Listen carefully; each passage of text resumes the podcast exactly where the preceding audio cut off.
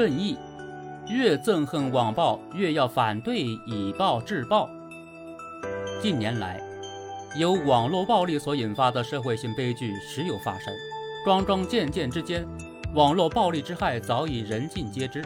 面对那些冷漠、自私、残忍、卑劣，怀着阴暗心理躲在屏幕背后暗箭伤人的网暴分子，任何怀有朴素正义感的网民都会发自内心的感到厌恶。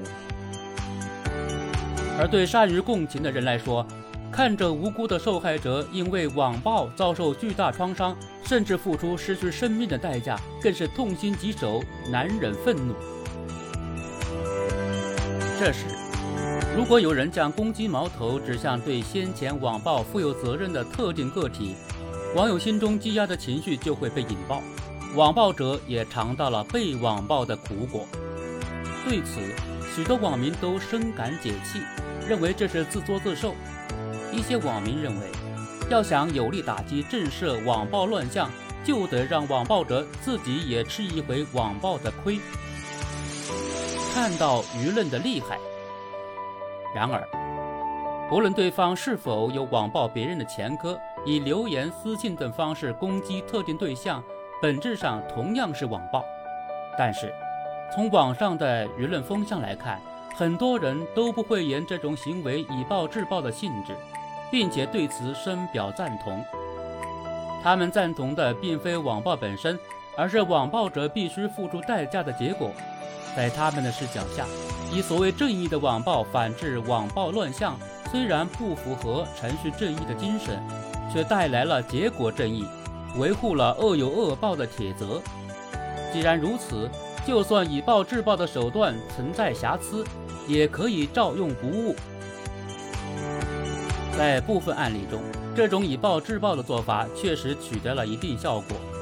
有些人在参与网暴之后，不仅不思悔改，还对受害者反辱相讥，最终却在网友自发凝聚成的强大舆论压力面前，不得不公开道歉以求原谅。但是，如果深入更多案例，我们很快就会发现。以暴制暴，并非总是能有大快人心的结果。有时，网友们的正义感用错了地方，闹出了乌龙，导致和事件无关的人无辜成为新一轮网暴的受害者。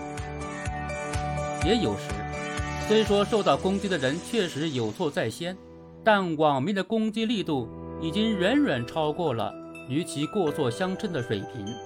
对其造成了不必要也不正当的精神伤害。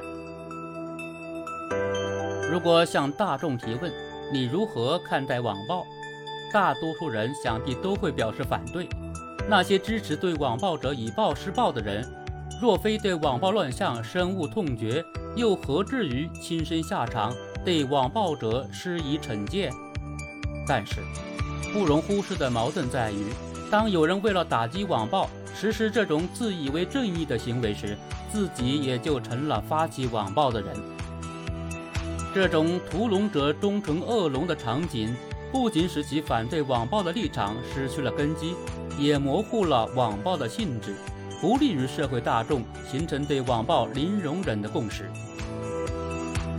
在某些个案中，我们似乎可以分辨出攻击受害者的坏网暴和制裁加害者的好网暴，但是。一旦我们承认好网暴存在，就相当于给网民提供了一套自成体系的辩护词，使网暴的判定从客观范畴落入主观范畴。在这种情况下，恶意网暴他人者，也可以找出各种似是而非的借口，论证自己的行为事出有因，在某种程度上是正义的。如此，最终利益受损者。只会是遭受网暴的一方，而非发起网暴的一方。以暴制暴的做法，从来不是解决网暴问题的出路与答案，也不见容于现代文明社会的法治道德体系。不过，我们也不得不承认，这种做法和思想由来已久，以牙还牙、以眼还眼的观念自古有之。其不仅出自道德直觉，也能让人体会到难以替代的复仇快感。基于这一原因，人类文明早期的司法实践，如《汉谟拉比法典》十二铜表法等，大多都有同态复仇的内容。对网暴分子加以反向网暴，有很多人看来就是互联网时代的同态复仇。但是，正如这些远古时代的法律早已过时，同态复仇的观念亦不能简单应用于当代的社会治理工作。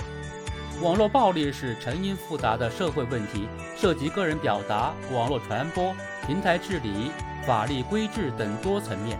这意味着治理网暴的工作必然是一个精细的社会过程，需要多方协同参与。以暴制暴固然过瘾，却不能治本，甚至还可能造成更多次生问题。面对网暴之恶，心怀正义当然是一件好事，但是。越是憎恨网暴，我们越该设法釜底抽薪，消除网暴乱象的社会基础，而不能火上浇油，让网暴在循环往复的报复中日益泛滥。再美好的愿望与情感，只要通过网络暴力的形式释放，都会对他人造成伤害。网暴无正义，还应被记在每个网民心间。